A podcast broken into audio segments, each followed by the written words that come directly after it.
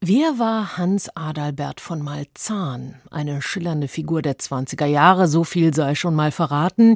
Mehr dazu in dieser Sendung. Wir beschäftigen uns des Weiteren mit der Frage, was globale Solidarität heute bedeuten könnte, beleuchten unterschiedliche Diasporas in Deutschland und beschäftigen uns mit einem der komplexesten Konflikte der Welt und schauen gen Nahost. Ist ein Frieden im Nahen Osten möglich? Und wenn ja, wie? Der israelisch-palästinensische Konflikt gilt heute als einer der komplexesten und kompliziertesten Konflikte der Welt und er ist einer der am meisten untersuchten und diskutierten Konflikte. Die israelische Politikberaterin und frühere Knesset-Abgeordnete Einat Wilf und der Politikwissenschaftler und Journalist Adi Schwarz haben ein Buch mit dem Titel Der Kampf um Rückkehr, wie die westliche Nachsicht für den palästinensischen Traum den Frieden behindert hat, vorgelegt, das jetzt auch auf Deutsch erschienen ist. Gelesen hat es für uns unsere Rezensentin Ruth Kiné. Dieses Buch erschien 2018 zuerst auf Hebräisch, 2020 auf Englisch, jetzt also auf Deutsch, wobei in der englischen und deutschen Ausgabe im zweiten Teil des Titels die Rolle des Westens in dem Konflikt angesprochen wird. Ruth, worum geht es den beiden Autoren? Ja, Shelley Ennert Wilf und Adi Schwarz, die beide aus dem politisch linken Spektrum und dem Friedenslager in Israel kommen, geht es darum, die argumentativen Muster und Reflexe, die sich in den vergangenen 75 Jahren des Konflikts zwischen Palästinensern und jüdischen Israelis eingeschliffen haben, die auszuräumen und damit die Anbahnung substanzieller Friedensverhandlungen zu ermöglichen.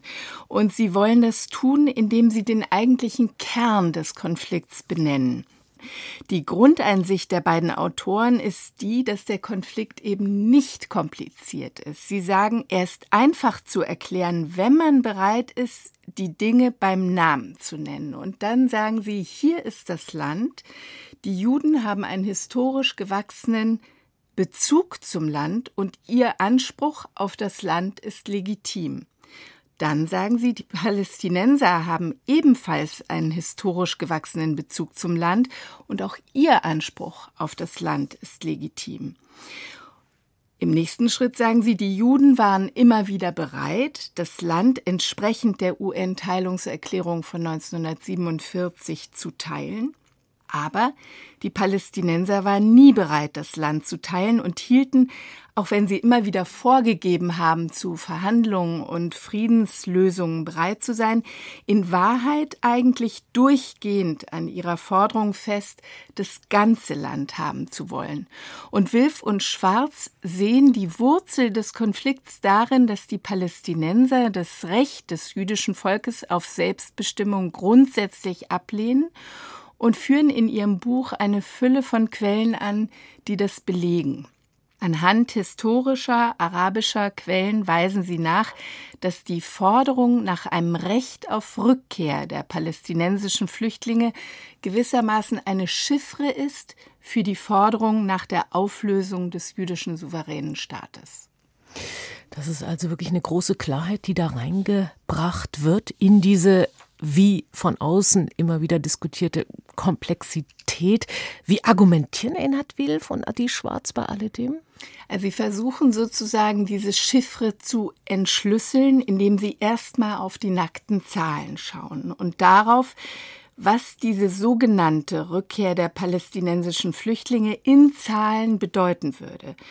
Die Vereinten Nationen schätzen die Zahl der Palästinenser, die zwischen 1947 und 1949 das Land verlassen haben, auf ungefähr 750.000. Und ein Drittel dieser Flüchtlinge blieben innerhalb der Grenzen des Mandatsgebiets Palästina und später des Staates Israel oder gingen in das von Jordanien besetzte Westjordanland oder sie gingen in den von Ägypten besetzten Gazastreifen. Ein Drittel der Menschen siedelte sich in den arabischen Nachbarländern Libanon, Syrien, Transjordanien und Ägypten an und ein weiteres Drittel verließ die Region und ging nach Europa und in die USA. Heute ist es aber so, dass die Nachfahren derjenigen, die damals das Land verlassen haben, diesen Flüchtlingsstatus für sich beanspruchen. Und so kommt es, dass sich heute weltweit insgesamt mehr als sieben Millionen Menschen als palästinensische Flüchtlinge definieren. Bei der UNRWA registriert sind allerdings nur 4,3 Millionen. Aber trotzdem, wenn sieben Millionen Palästinenser oder auch nur in Anführungszeichen 4,3 Millionen Palästinenser Palästinenser tatsächlich nach Israel kommen würden, von einer Rückkehr kann man bei den meisten ja nicht sprechen, denn sie haben nie im Land gelebt. Aber wenn das passieren würde, dann würde allein quantitativ das das Ende der jüdischen Selbstbestimmung in Israel bedeuten. Und die beiden argumentieren äh, in ihrer Analyse historisch und sie setzen beim Unabhängigkeitskrieg 1947 ein und sie weisen anhand arabischer Quellen nach, dass die arabischen Nachbarstaaten und die im Land lebenden Araber den Anspruch des jüdischen Volkes auf einen Teil des Landes grundsätzlich ablehnen und den jüdischen souveränen Staat inmitten dieser Region muslimischer Staaten für einen Fremdkörper und gewissermaßen für einen temporären Unfall der Geschichte halten und sogar die Existenz des jüdischen Volkes als Volk grundsätzlich nicht anerkennen. Und zugleich widerlegen sie den bis heute von Palästinensern, aber auch von manchen Historikern und Politikwissenschaftlern formulierten Vorwurf, der junge Staat Israel habe das Land kalkuliert ethnisch säubern und alle arabischen Bewohner vertreiben lassen. Das ist ein sehr wichtiges Kapitel auch im Buch. Sie verweisen auf den sogenannten Plan Dalet, wonach das Kriterium dafür, ob man arabische Bewohner über die Grenze geschickt hat, nicht ihre arabische Identität war, sondern ihre politische Gesinnung, also ihre feindliche Einstellung gegenüber den mhm. jüdischen Israelis. Warum adressieren die Autoren die Rolle der westlichen Nachsicht für den palästinensischen Traum als Friedenshindernis und nicht die Rolle der arabischen Nachbarstaaten? Ennard Wilf und Adi Schwarz sind davon überzeugt, dass ein klarer Blick für das eigentliche Friedenshindernis die Voraussetzung für ernstzunehmende Friedensverhandlungen sind.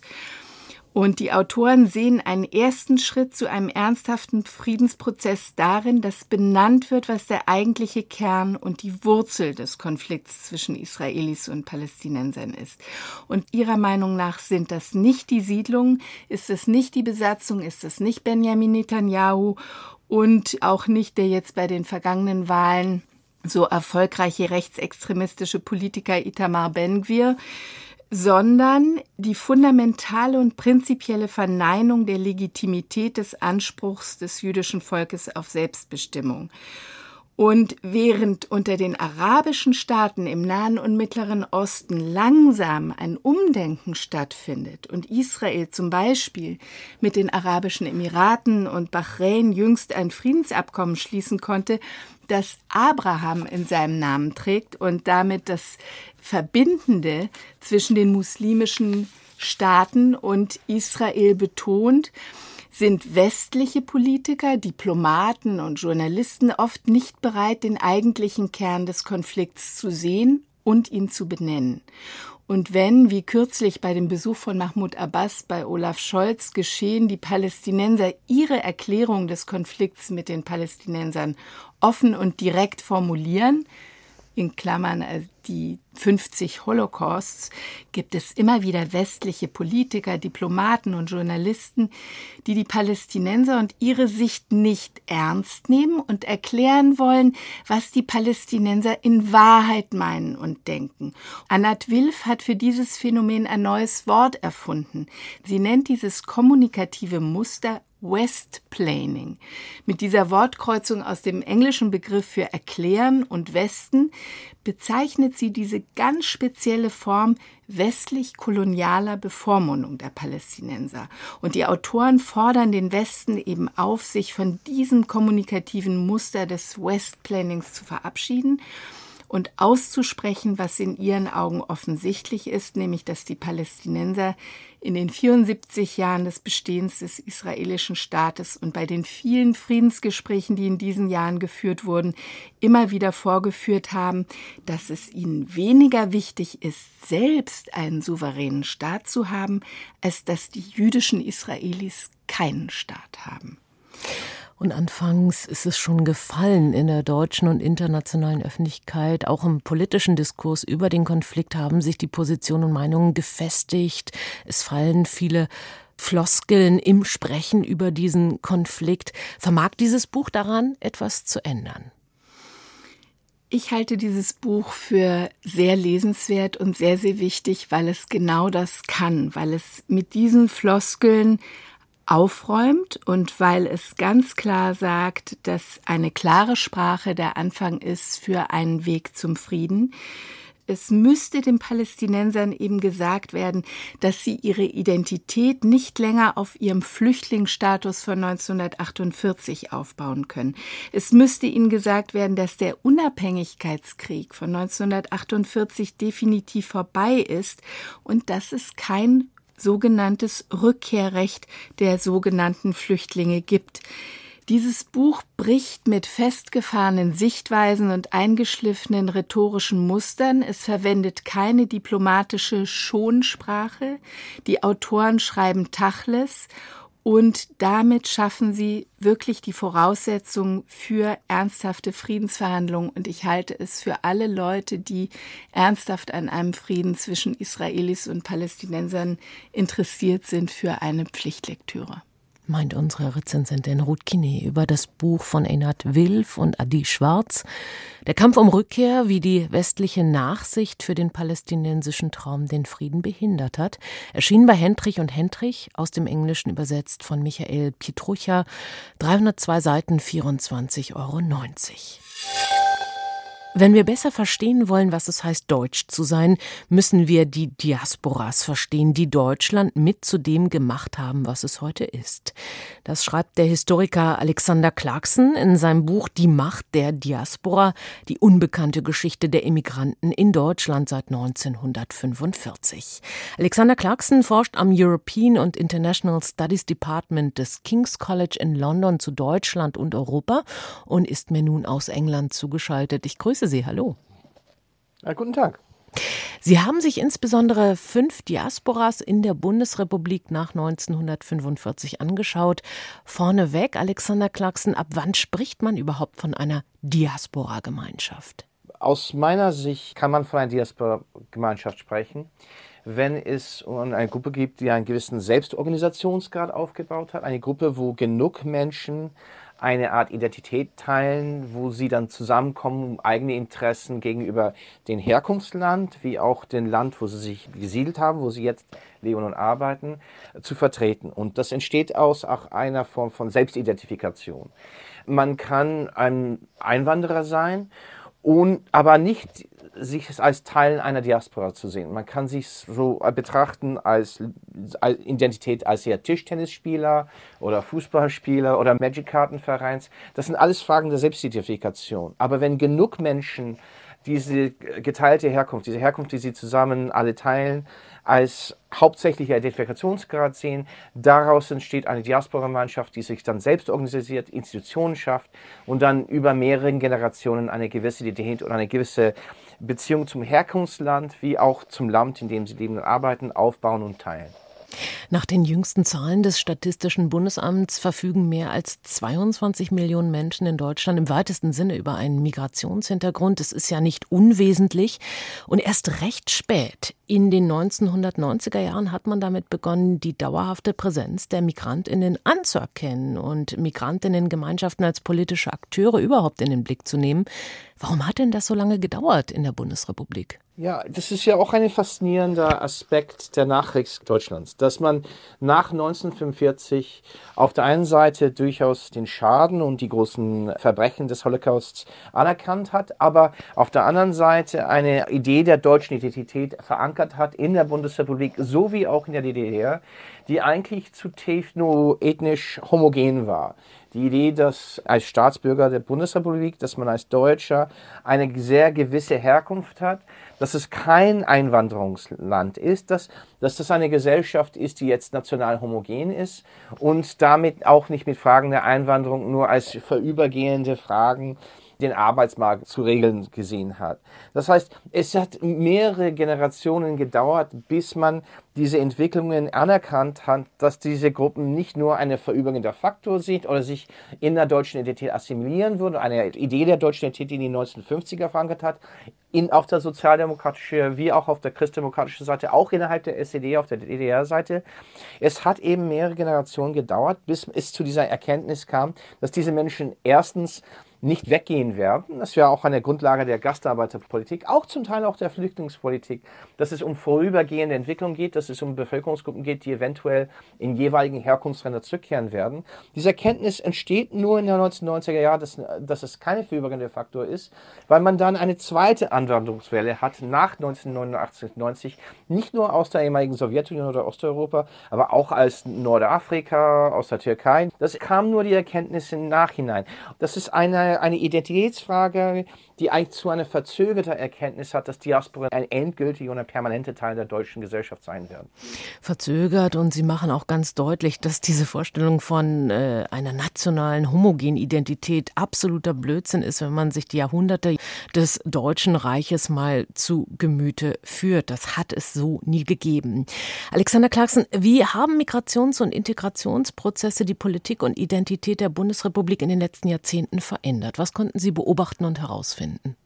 Naja, das ist Faszinierende ist, ist, dass es mit jeder unterschiedlichen Diaspora eine andere Dynamik ist. Und das ist das Erste, was man betrachten muss. Es wird zu oft auf so eine homogenisierende Aspekt geschaut, dass Gastarbeiter oder Einwanderer, dass es eine allgemeine homogene Einwanderererfahrung gibt in der Bundesrepublik. In Wahrheit hat jede unterschiedliche Gruppe einen anderen Beitrag zur Entwicklung der Bundesrepublik gehabt. Das heißt, wenn man die Ukrainer sich betrachtet, das ist eine sehr spezifische Gruppe mit ihrer eigenen historischen Beziehung zum deutschsprachigen Raum, die zurück im 17. Jahrhundert geht. Und das heißt, das sind auch Gruppen und Communities, die damit auch eine gewisse eigene Dynamik in deutschen Gesellschaft entsteht. Dasselbe mit den türkischen Gruppen oder kurdischen Gruppen in der Bundesrepublik oder iranischen Gruppen. Jeder hat eine andere Rolle gespielt in der Bundesrepublik nach 1945. Ich meine, wenn man die Iraner betrachtet zum Beispiel, das ist eher eine bürgerliche Gruppe. Das sind Menschen, die durch Formen der studentischen Einwanderung in den 60er und 70er Jahren eine Rolle in der Bundesrepublik gespielt haben. Damit spielen sie eine andere gesellschaftliche Rolle als Gruppen, die eher durch Formen der Gastarbeitereinwanderung in Teilen der deutschen Industrie und damit in allen anderen gesellschaftlichen Teilen der Bundesrepublik zu finden hatten. Und damit haben diese Einwanderungseffekte in jeden Teil der Gesellschaft in der Bundesrepublik verändert eine andere Perspektive gebracht und andere Verbindungen aufgebaut zu unterschiedlichen Herkunftsländern um die EU herum und auch in der weiteren Welt. Die Macht der Diaspora, die unbekannte Geschichte der Emigranten in Deutschland seit 1945. Ich spreche mit dem Historiker Alexander Clarkson über sein neues Buch in der politischen Lesart auf Deutschlandfunk Kultur. Die Macht der Diaspora, die unbekannte Geschichte der Emigranten in Deutschland seit 1945, so der Titel. Sie haben, Alexander Clarkson, in Ihrem Buch untersucht, wie sich Diaspora-Gemeinschaften in der Bundesrepublik gebildet haben, wie sie dazu beigetragen haben, die deutsche Politik und Kultur zu beeinflussen beeinflussen. Fünf Diasporas haben sie in den Blick genommen. Die türkisch-kurdische, die persische, die aus arabischen Ländern und Israel, die aus dem ehemaligen Jugoslawien und auch die ukrainische im weitesten Sinne osteuropäische. Nach welchen Kriterien genau haben Sie diese Diasporas untersucht? Naja, dieser Buch war gedacht als Gedankanstoß. Kein Historiker kann in Depth, in größeren Tiefen, äh, jede Diaspora-Gruppe in Deutschland untersuchen. Das, und da muss man auch sich selbst ehrlich sein. Zum Beispiel, ich habe nicht die sprachlichen, kulturellen Erfahrungen bei der vietnamesischen Diaspora, aber diese Ideen, diese fünf Gruppen zu untersuchen, wo ich sehr viel Forschung betrieben in den letzten 20 Jahren, die auch einen sehr großen Einfluss auf der politischen Entwicklung der Bundesrepublik ausgeübt haben. Nehmen wir wir die türkisch-kurdische Diaspora. Das ist eine Diaspora, die zum größten Teil, obwohl es natürlich Wurzeln hat, bis tief in den 17. Jahrhundert, aber diesen großen Bevölkerungssurge bei den äh, türkisch-kurdischen Gruppen, das ist natürlich durch die Gastarbeitereinwanderung der 50er und 60er Jahre. Das sind Gruppen, die eine so große Rolle gespielt hat bei der deutschen Wiederaufbau in der Nachkriegszeit, die eine so große Rolle gespielt haben in der deutschen lokale Kommunalpolitik, dann Landespolitik in den 70er, 80er Jahre, dann jetzt auch auf, der, auf Bundesebene politisch gesehen. Das ist eine Gruppe, die durchaus auch die Außenpolitik der Bundesrepublik beeinflusst hat, weil sie einen größeren und größeren Teil der deutschen Wählerschaft jetzt darstellen, also ab den Nullerjahren. Deswegen war das eine Gruppe, die für mich von großem Interesse mhm. war. Die persische bzw. iranische Gruppe hat auch sehr großen äh, Einfluss gehabt auf die deutsche Außenpolitik, wegen deren gesellschaftlichen Rollen und deren Netzwerke und Verbindungen mit Teilen der deutschen Gesellschaft. Was zeichnet denn die Diaspora-Politik in Deutschland heute aus? Was macht sie besonders, auch im Vergleich Vergleich zu anderen Ländern? Sie leben und arbeiten zum Beispiel in Großbritannien. Was lässt sich da an Spezifika herausstellen? Das ist eine verspätete Entwicklung, ist eine verspätete Politik. Es ist seit den frühen 90er Jahren, kann man durchaus auch von Erfolge sprechen, dass es durchaus eine positive Entwicklung zu betrachten ist, dass die deutsche Innenpolitik, dass auch in der deutschen Außenpolitik mehr und mehr die Erkenntnis durchgekommen ist, dass die Diasporen auch innerhalb von Deutschland eine wichtige politische Rolle spielen, Einfluss ausüben, auch gesellschaftliche, wirtschaftliche und politische Macht haben. Aber das ist eine verspätete Erkenntnis, zum Teil weil diese Identitätsfragen für was es ist, Deutschland zu sein, was ist die deutsche Identität, diese die Daten sind relativ verspätet in den 90er Jahren, haben sich umentwickelt und haben sich geändert. Das heißt, Entwicklungen, die man schon in Großbritannien, zum Teil auch in Frankreich, auch in den USA und Kanada in 60er und 70er und 80er zu betrachten sind, die entstehen jetzt nur. Diese Erkenntnis, dass Diasporen jetzt auch Macht haben, ausüben haben, auch eine Art von Expertise darstellen, eine Quelle, auch eine Stärke für die deutsche Außen- und Verteidigungspolitik. Eine Brückenfunktion auch einnehmen können. Aber auch eine Expertise vertreiben können mhm. an, an, der deutschen Gesellschaft. Und Sie machen auch nochmal ganz deutlich, warum eben kulturelle Kompetenz und dieses historische Bewusstsein für Diasporas wichtig ist äh, für ein Land wie Deutschland. Sie betonen aber auch, wie sehr Integration ein wechselseitiger Prozess ist. Also keine Einbahnstraße. Was heißt das genau?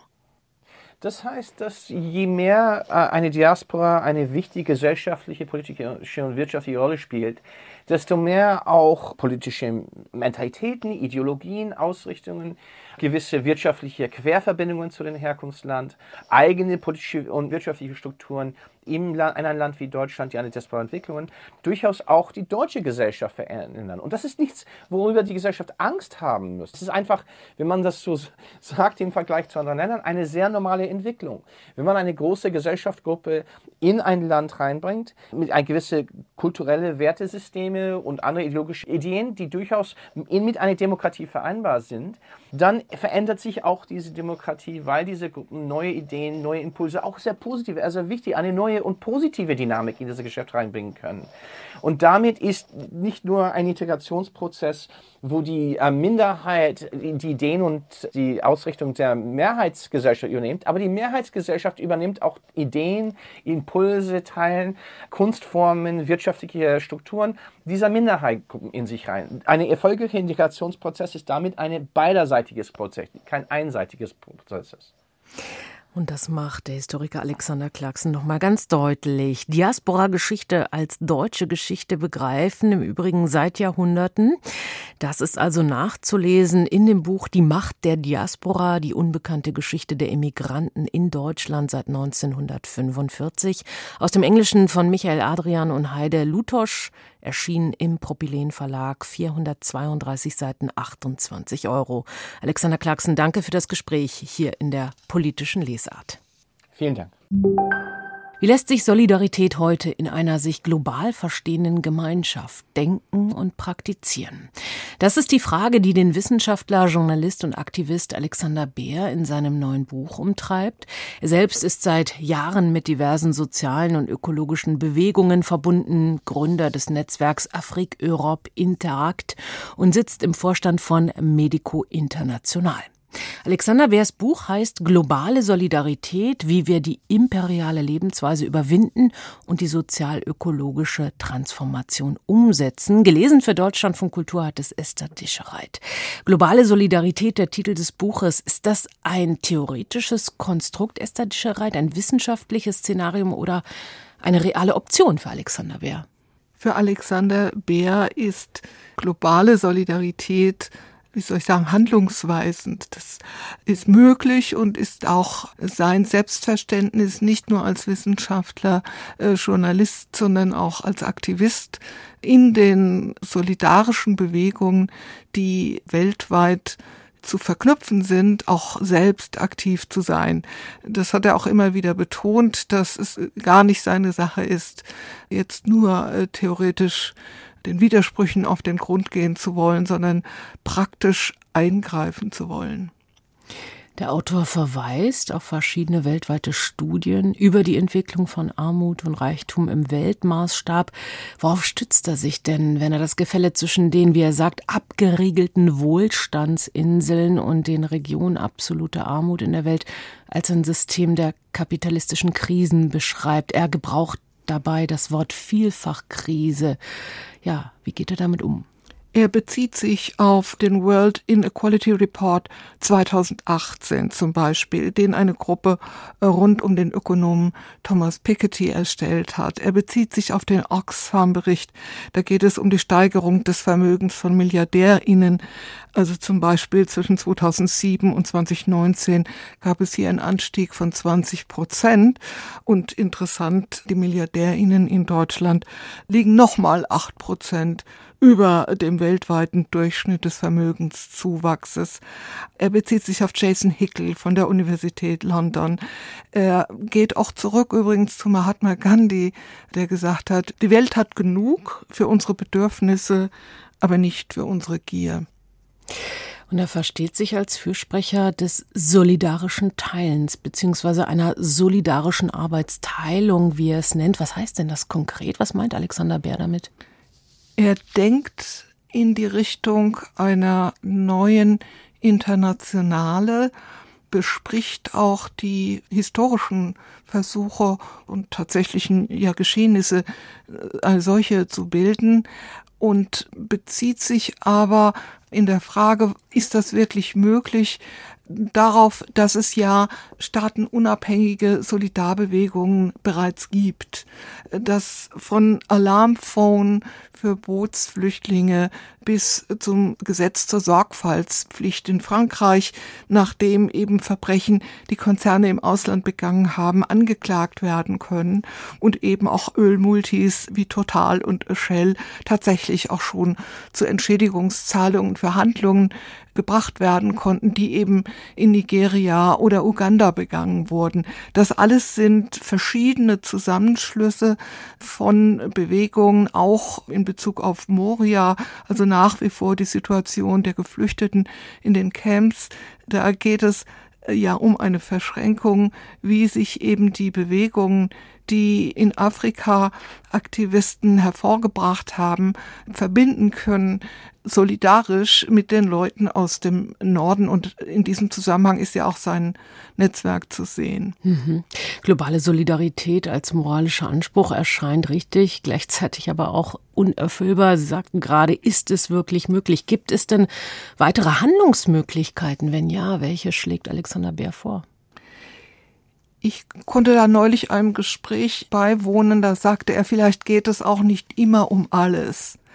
Also diese Idee, man habe sozusagen einen Komplettentwurf, dem jetzt nachzueifern ist und der zu erfüllen ist, das ist tatsächlich eigentlich so, dass man dann sagen muss, ja, das können wir gar nicht bewältigen. Weder bin ich äh, immer solidarisch, noch bin ich immer global und selbst wenn ich es möchte, ich will an dieser Stelle eigentlich Carola Rakete zitieren, die Kapitänin, die im Jahr 2019 gegen das Verbot äh, Italiens mit 53 aus Seenot geretteten den Hafen von Lampedusa ansteuerte. Sie sagt einfach, viele praktische Beispiele zeigen, wie globale Solidarität bereits gelebt wird und ermutigen dazu, selbst aktiv zu werden. Alexander Bär sagt, das Soziale und das Ökologische zusammendenken, den Schutz der Ressourcen und die Bekämpfung der Armut zusammendenken. Und Dafür gibt es viele Beispiele. Also eine Landarbeitergewerkschaft in Spanien, die sich gegen die Ausbeutung insbesondere der geflüchteten Menschen auf den Plantagen einsetzt. Es gibt diese Hotlines für auch ein Wüstentelefon. Es gibt auch ganz äh, praktisch die Unterstützung von Emmanuel Bolela, der Aktivist aus dem Kongo, mein Weg vom Kongo nach Europa. Und die Aktivisten helfen eben, diese Stimmen zu Gehör zu bringen und sie helfen auch mit sehr praktischem Transfer.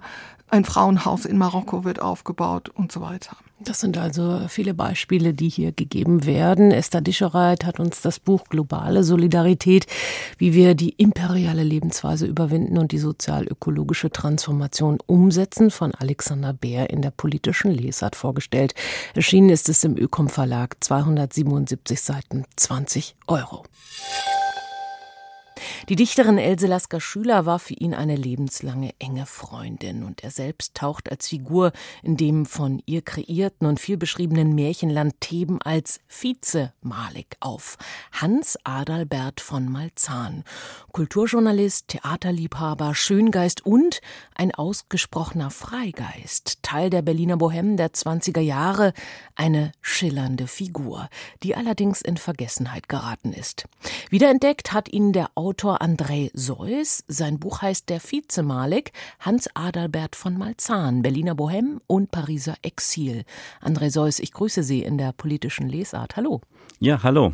Wie sind Sie denn auf Hans Adalbert von Malzahn aufmerksam geworden? Hm, da muss ich ein bisschen ausholen. Also ich betreue hier in Friedberg äh, das Henry-Benrath-Archiv. Äh, Friedberg in Hessen. Friedberg in Hessen, genau. Ähm, den Nachlass des äh, Friedberger Dichters Albert H. Rausch, der wurde 1929 Pressechef des Internationalen Roten Kreuzes in Paris und lernte dort einen jungen Schweizer Maler kennen, Andreas Walser. Und mit diesem Schweizer Maler verband ihm dann eine enge Freundschaft. Das weckte natürlich mein Interesse und es gab 2017 eine Ausstellung in Chur in der Schweiz. Und da fuhr ich hin und da hing ein sehr expressives Gemälde eines Baron Malzahn. Keiner der Andreas Walser Forscher wusste etwas mit diesem Namen anzufangen. Naja, und dann fing ich an, so in der Suchmaschine meiner Wahl zu recherchieren und stellte eben schnell fest, aha, er war mit Else Lasker Schüler befreundet und sie hatte auch mehrere Gedichte an ihn geschrieben. Und dann begann ich äh, immer weiter zu recherchieren und mit jeder neuen gefundenen Quelle wurde die Person Hans Adalbert von Malzahn mhm immer interessanter. Und Sie wurden auch wirklich weltweit fündig. Eine detektivische Spurensuche sind Sie angegangen, zusammengefasst in diesem unglaublich komplexen und spannenden Buch, was Sie jetzt vorlegen. Malzahn hat wirklich eine bemerkenswerte Karriere gemacht. Er kam aus konservativem adligem Hause, erfuhr militärischen Drill und eine strenge protestantisch geprägte Kindheit und machte dann einen enormen Wandel durch. Wie wurde aus ihm ein Pazifist, der sich gegen Antisemitismus und Homophobie stark gemacht hat? Er hatte schon sehr früh Probleme mit dem preußischen Drill und eine offenbar schlechte Gesundheit äh, kam hinzu. Schulzeugnisse etwa attestierten ihm eine Befreiung vom Sportunterricht aus gesundheitlichen Gründen. Also er war im Grunde ein schmächtiger und zarter Junge, der nicht zum Militär taugte und offenbar auch nicht zum Staatsbeamten, denn das hatten eigentlich äh, seine Eltern vor, dass er im preußischen Staat dient. Stattdessen interessierte er sich zunehmend für Literatur und Theater, lernte Else Lasker Schüler kennen und sie zeigte ihm dann, was eben noch möglich ist, ein Leben abseits der strengen Konventionen. Seine Schlüsselerlebnisse sind natürlich wie bei vielen anderen auch der ja, Erste Weltkrieg, die schrecklichen Erlebnisse dort äh, in den Schützengräben. Schon im Februar 1915 schrieb er dann an den äh, Wiener Satiriker Karl Kraus, dass er nicht mehr mitlügen wolle in diesem widerlichen Menschheitstheater. Gemeint war der Krieg. Also er wendete sich da sehr schnell und sehr früh ab. Das bedeutete natürlich einen Konflikt mit seinem Elternhaus. Sein Vater war Generalmajor, ein strenger und loyaler Monarchist. Und durch seine Freundschaft eben mit äh, Else Lasker Schüler kam er dann mit vielen jüdischen Künstlerinnen und Künstlern in Kontakt und stellte eben fest, dass die Vorurteile nicht stimmen und dass er es mit großartigen Menschen und Freunden zu tun hat. Aber er konnte diese antisemitischen Narrative stellenweise nicht ganz ablehnen. Als er 1921 äh, vermutlich auf Druck der Eltern nach Brasilien geschickt wird, wird er dort Chefredakteur einer kleinen republikanischen Zeitung, der Blumenauer Zeitung in der deutschen Kolonie Blumenau und schrieb so seltsame Sätze dort wie ein Jude kann Deutsch dichten, doch kein deutscher Dichter sein. Das dauerte dann einige Jahre, bis er sich sozusagen von diesen Floskeln abwendete und zum entschiedenen Gegner des Antisemitismus war. Ein Schlüssel dazu waren dann seine Auseinandersetzungen mit der zweiten Zeitung in Blumenau, dem reaktionären und antisemitischen Urwaldsboten, so hieß die Zeitung tatsächlich. Und äh, diese Konflikte führten dann 1924 auch zu seiner Ausweisung aus mhm. Brasilien. Wir erfahren also auch sehr viel über unterschiedliche ja, deutsche Kolonien oder deutsche Gruppierungen in verschiedenen Ländern. Brasilien mhm. haben Sie gerade genannt. Genau. Und Sie haben auch schon ein paar Namen genannt, Karl Kraus, Else Lasker Schüler. Welche Rolle spielte er in der progressiven deutschen intellektuellen Szene der 20er Jahre? In welchen Kreisen war er überhaupt unterwegs da? Naja, also er ist sicherlich äh, niemand, der sozusagen in der ersten Liga der uns heute bekannten und geschätzten Intellektuellen mitspielte. Aber er ist durchaus äh, im Hintergrund und dadurch, dass er sozusagen von Else Lasker Schüler in ihrem Wohnzimmer, wenn man das so nennen darf, äh, dem Café des Westens eingeführt wurde, kann man davon ausgehen, dass er natürlich mit allen, die dort mit Lasker Schüler am Tisch saßen, auch bekannt war. Nimmt man jetzt die Erzählung der Malik, Sie wiesen ja schon darauf hin, als eine Art Schlüsselerzählung, dann kann man auch davon ausgehen, dass er zum Beispiel auch Franz Marc oder Gottfried Benn kannte. Mhm. Und später dann in Paris, als er aus Südamerika zurückkam und in Paris eine neue Existenz sich aufbaute, war eben Korrespondent von vielen deutschen Zeitungen und in den ersten Exilblättern aktiv und hat dort eben dann auch mit den ersten Exilanten Kontakte gehabt. Ivan und Claire Goll etwa wären da zu nennen oder Rudolf Leonard, der auch die Trauerrede bei seiner Beerdigung hielt. Denn er starb schon 1934 im Pariser Exil. Er war ein Gegner der Nationalsozialisten, dessen Aufstieg er ja dann doch auch hautnah, auch als Journalist, als, äh, als Zeitchronist journalistisch begleitet hat. Wie reagierte er denn auf die Nationalsozialisten? Was sah er da kommen? Schon 1923 in Brasilien äh, schrieb er äh, gegen den Hitlerputsch und so weiter doch sehr scharf an. Aber auch da war er ein bisschen zögerlich zunächst. Denn zum Beispiel verehrte er immer die Person Paul von Hindenburgs. Und zwar aus einer republikanischen Sicht, und da war er, glaube ich, auch nicht ganz alleine, nämlich als Integrationsfigur weiter Kreise der Rechtskonservativen und Monarchisten, damit die sich sozusagen in der Republik auch angebunden fühlten. Später dann aber, als sich Hindenburg dann den neuen Machthabern andiente, ja, kritisierte er das auch äh, sehr heftig und spätestens ab 33, 34, als er dann eben auch mit den ganzen Exilanten in Paris zusammensaß, kann man schon eindeutig äh, seine Position ablesen, wenn er zum Beispiel im blauen Heft Goebbels mit dem schönen Begriff Wotans Mickey Maus bezeichnete. André Seuss, zum Schluss die Frage, was fasziniert nach wie vor Sie an dieser Figur, an diesem Hans Adalbert von Malzahn? Also ich finde interessant, dass er nicht ganz so eindeutig war jetzt wie zum Beispiel Klaus Mann in Bezug auf ja die Fragen der Zeit, sondern eher erstmal eigentlich ein bisschen zögerlich, abwartend, überlegend, nicht sofort mit äh, radikalen Äußerungen auffiel. Aber durch seine Freundschaft mit Else Lasker Schüler, der lebenslangen, hat er dann doch eine gesicherte Position übernommen. Und äh, was ganz erstaunlich ist und was sehr ergreifend ist, finde ich, äh, sind die zahlreichen Nachrufe, die auf ihn erschienen, wo wirklich so seine Menschlichkeit und seine ja, Unterstützung für Freunde im Vordergrund standen und seine journalistische Arbeit. Ich glaube, er ist ja mit knapp 40 Jahren gestorben. Äh, ich glaube, ihm hätte noch eine große Zukunft vorbestanden. Die Biografie eines vergessenen Kulturjournalisten, geschrieben von André Seuss. Das Buch ist unter dem Titel Der Vize Malik, Hans Adalbert von Malzahn, Berliner Bohème und Pariser Exil erschienen, und zwar im Vergangenheitsverlag. 332 Seiten, 24 Euro. André Seuss, danke für das Gespräch auf Deutschland von Kultur. Ich danke für die Einladung.